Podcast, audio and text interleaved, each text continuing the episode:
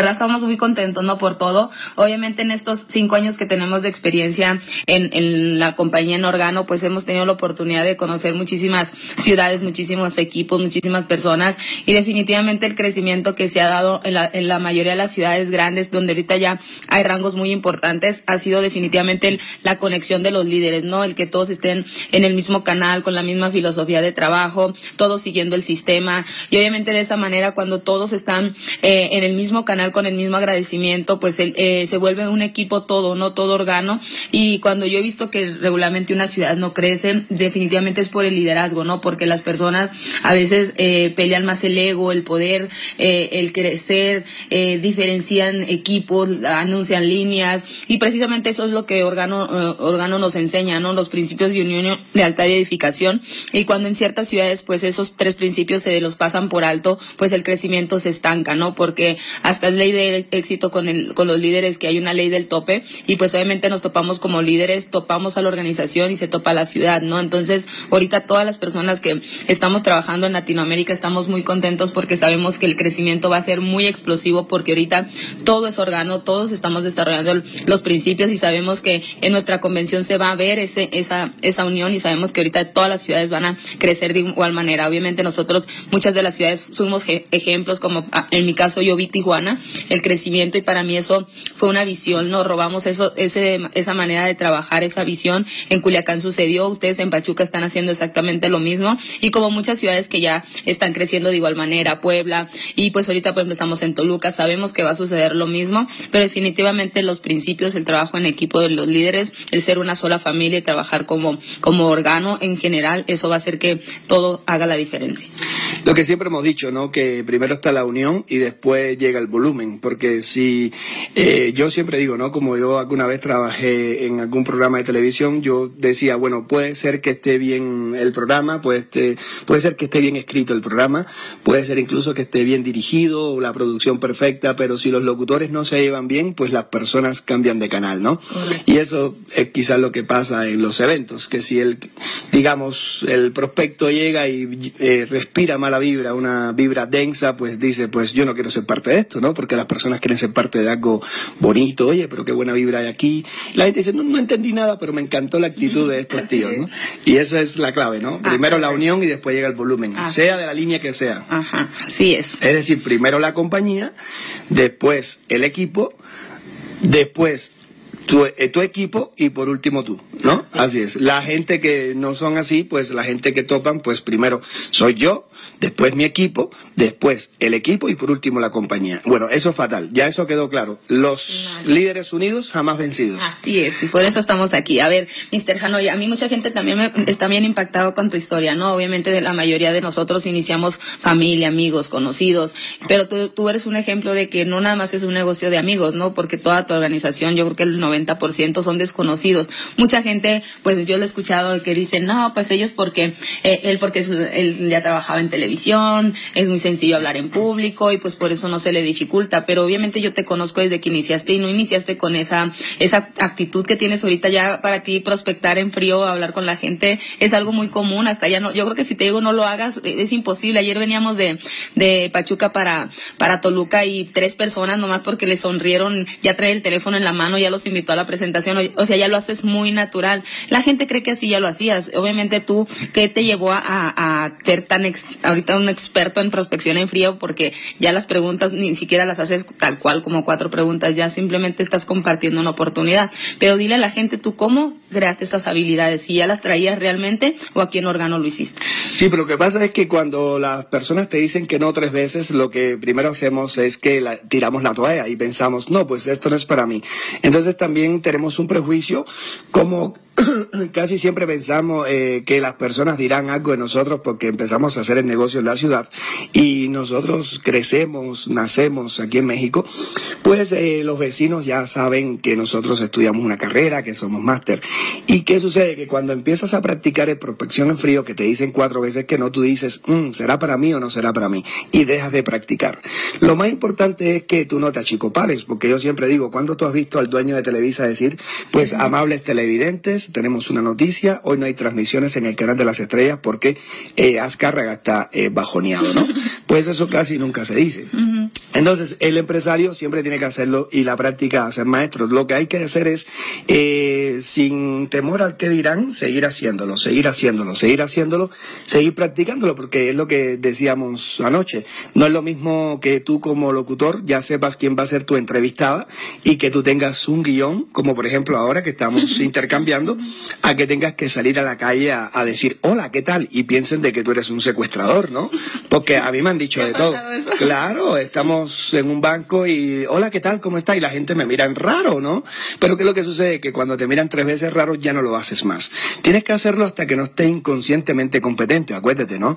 A, veces uno no sabe que no sabe y piensa que sabe, después ya uno sabe que no sabe, después conscientemente competente y después inconscientemente incompetente, como ha dicho nuestro mentor Mr. José Ardón. Entonces hay que hacerlo tanto, tanto, tantas veces como cuando nosotros empezamos en el trabajo, ¿no? No sabíamos dónde quedaba el baño y después de 12 meses éramos unos expertos, pero para las metas del jefe. Pero ahora piensa para que tú veas. Si un jefe nos dice, oye, busca cinco contactos todos los días que yo te voy a pagar ocho mil pesos, lo hacemos también, ¿cierto o falso? Así. Entonces, así hay que verlo, ¿no? Eh, bueno, miedo, miedo que hayas tenido, eh, reina del café y, y, próxima diamante azul de, de, México, un miedo que hayas tenido alguna vez. Bueno, el primer miedo, definitivamente desde que me asocié, fue el hablar en público. Yo de verdad, el, para mí no era miedo, era pavor hablar en público y yo decía, bueno, si realmente este negocio se va a hacer para tener un resultado grande, parándose en un escenario, dando presentaciones en frente de la gente, yo dije, yo nunca voy a tener un resultado grande, a lo mejor sí voy a ganar dinero llevando personas a escuchar la información, bonos de inicio rápido, pero realmente yo como líder no me veía, porque yo no uh -huh. quería, no quería y de verdad no quería, pregúntenle a todos los que iniciaron conmigo, eh, yo no me animaba a hablar, de hecho desde que me pasaban como platino, todavía como zafiro, simplemente a contar nombre, a qué te dedicas, a mí se me revolvía el estómago, entonces yo, yo no quería, de verdad era un pavor impresionante, yo creo que es uno de los miedos más grandes de la gente y yo lo tenía, pero obviamente cuando empiezas a tener resultados, cuando la gente te, te quiere escuchar, de hecho la primera vez que yo hablé en público fue cuando llegué de la emoción de Houston que me entregaron mi águila,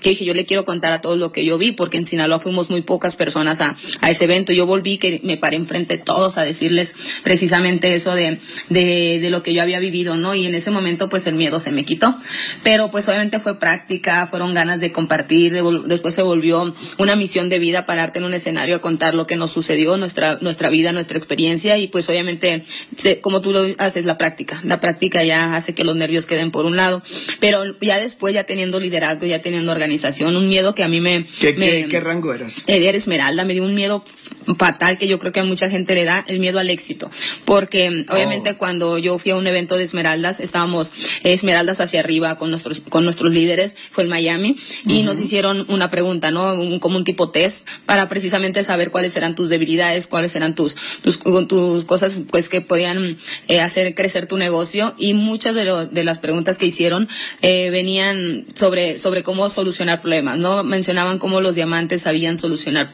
situaciones en sus ciudades, de hecho muchos diamantes compartían las situaciones en sus ciudades.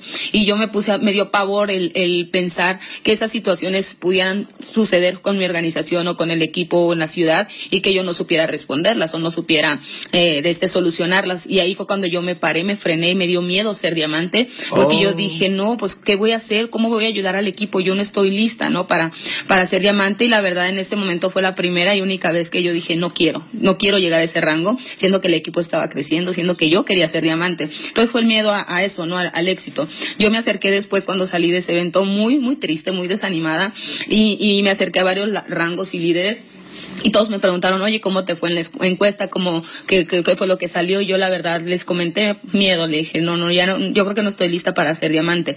Y fue cuando a mí me comentaron, no te preocupes, todos estamos listos para ser diamante. Y recuerda que es un trabajo en equipo. Si tú no estás lista para solucionar un problema, para eso estamos los líderes, para eso estamos un respaldo de diamantes, para eso está un respaldo de embajadores, para eso hay un respaldo de compañía y tú nunca vas a estar sola. No porque llegues a diamante quiere decir que ya te quedaste sola y tú te vas a hacer cargo de la organización. El trabajo trabajo en equipo siempre va a ser, ¿no?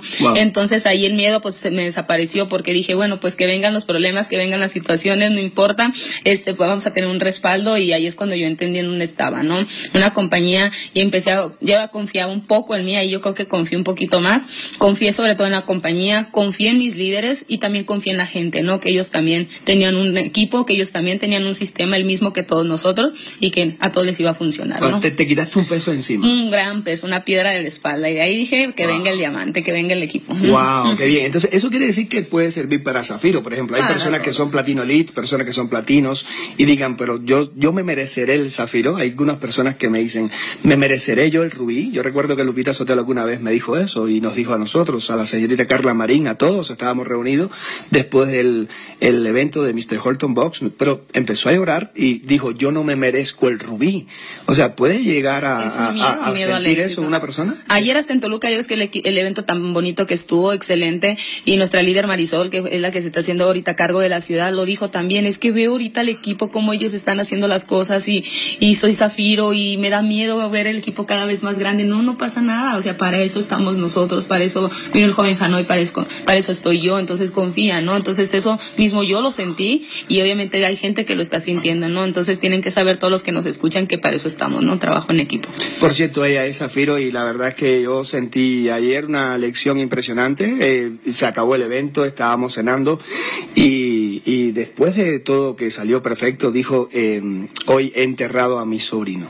Hoy sí, fue impresionante porque como a veces muchas personas eh, nos sucede alguna situación, ¿no? Ay, me, se me rompió la uña, está lloviendo, está haciendo calor y, dejamos de hacer nuestras responsabilidades o dejamos nuestras metas a un lado, ¿no? Y ayer, al enterarnos, porque el evento fue impresionante, un evento muy bonito, obviamente lo, le tuvo el apoyo de todo Toluca, eh, todos los líderes le ayudaron a que el evento fuera extraordinario porque ella tenía esa situación personal, pero verla ahí sentada con, con nosotros apoyándonos, o sea, ella se sentía responsable de nuestra visita y que pues en vez de llamarme y decirme, Carmen, pues la situación es esta, no voy a poder ir, ella estuvo todo el evento con nosotros eh, y, y, obviamente nos puso un gran ejemplo a todos, ¿no? Yo hasta la dije al joven Hanoi, yo de verdad yo no sabía dónde hubiera estado parada si uno de mis sobrinos le hubiera sucedido algo, ¿no? Entonces, un impresionante ejemplo que ayer nos dieron aquí en Toluca y definitivamente se ganaron nuestra admiración, respeto y obviamente estamos aquí para ayudarnos, ¿no? Se nota que obviamente está comprometida con su ciudad y por eso sabemos que Toluca va a ser algo muy grande. ¿El qué dirán alguna vez? Bueno, ya sabes que uno de los miedos, yo estaba diciendo anoche, ¿no? Este negocio debes tenerlo como la inocencia de un niño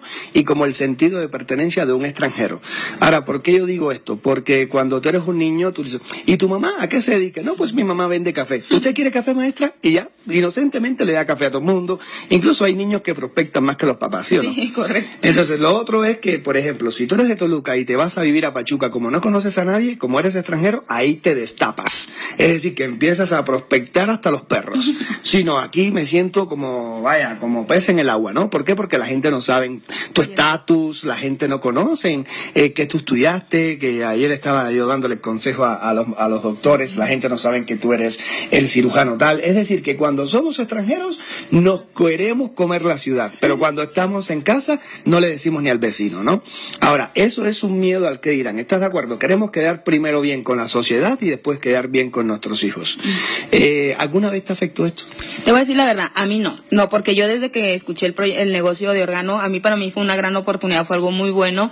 Eh, escuché obviamente lo de los números, las estadísticas, con, ya conocí un poco la industria, o sea, yo ya sabía que la industria funcionaba, yo simplemente nunca me atreví a ser parte de, la industria, pero yo sí lo veía como una industria muy buena, porque yo ya, ve, ya conocía personas que gracias a esta industria eran libres y a mí eso me, llamaba mucho la atención, ¿no? Entonces, cuando yo de, decido entrar a órgano, yo ya estaba decidida a entrar a la industria, ¿no? Pero para mi órgano fue así como que, wow, lo que yo estaba buscando, o sea, si yo iba a entrar a una empresa, me tenía que enamorar de todo, ¿no? Entonces, aquí encajó todo en mi persona, del producto, con quién iba a trabajar, que era mi mejor amiga, el negocio. Entonces, a mí el que dirán no me importó. Y por lo tanto, tuve éxito al momento de invitar a la gente, porque yo agarré toda mi lista de contactos y les dije a todos, a todos, o sea, amigos, conocidos, familiares, busqué hasta exnovios, o sea, toda la gente que yo conocía invitaba, ¿no? Pero porque a mí no me importaba eh, el que dijeran, o sea, ah, pues Carmen está en, ese negocio, yo nunca minimicé órgano, o sea, y para mí no era un negocio de un cafecito, y para mí era una, una empresa internacional. Fíjate desde cómo lo vi. Cuando me invitan y me dijeron, vas a ser socia de una empresa,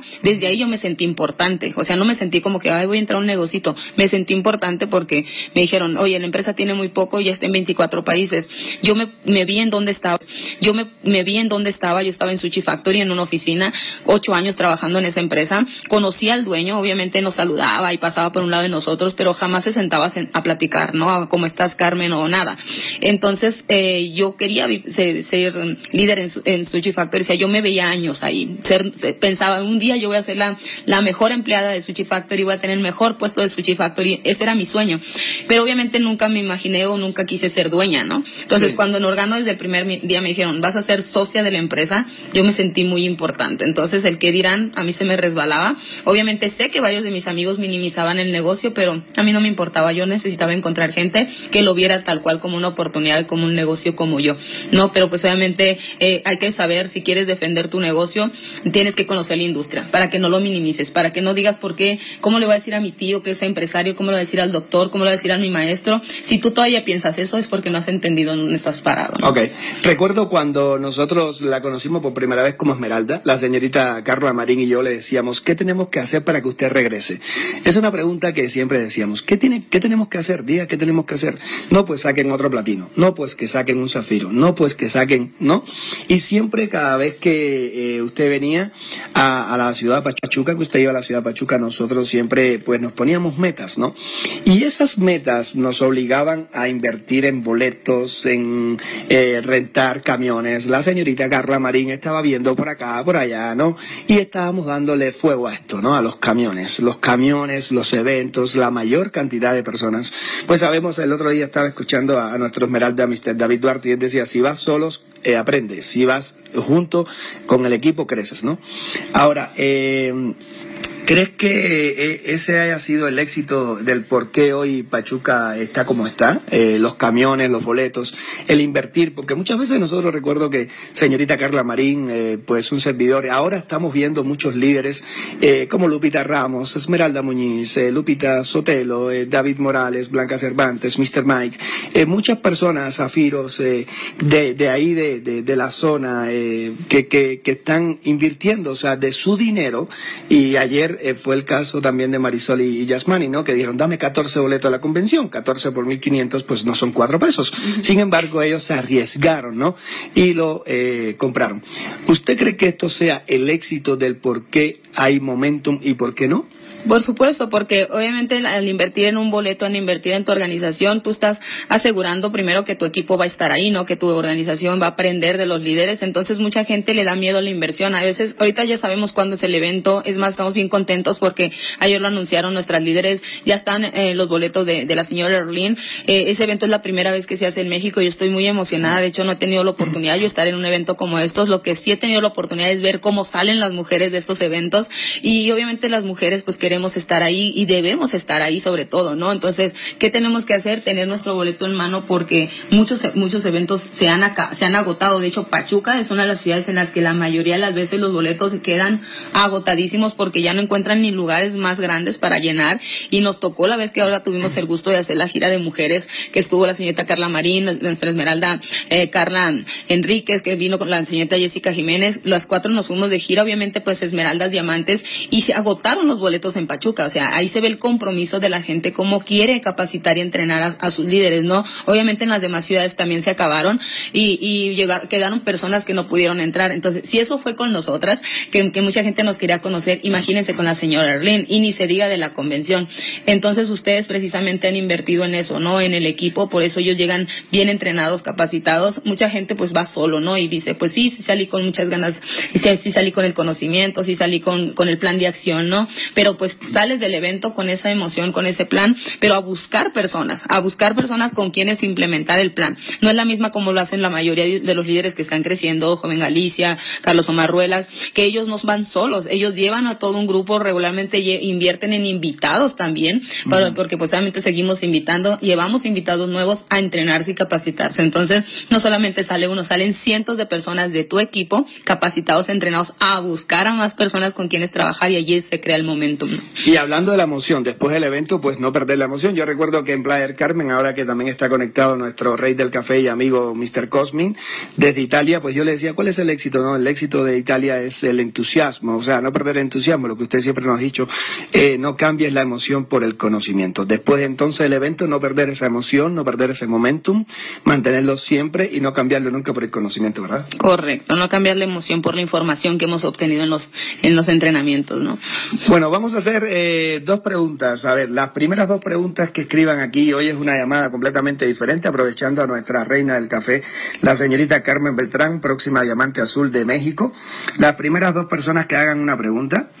Eh, dice la señorita Carla Marín que sí se van a agotar. Corre, corre por tu boleto. Ed Pacheco, saludos hermano, mi paisano, Alín Hernández. Las primeras dos personas que hagan una pregunta, que quieran hacerle una pregunta, aprovechen a nuestra próxima diamante azul, la señorita Carmen Beltrán, en esta llamada, eh, digamos, atípica o digamos diferente.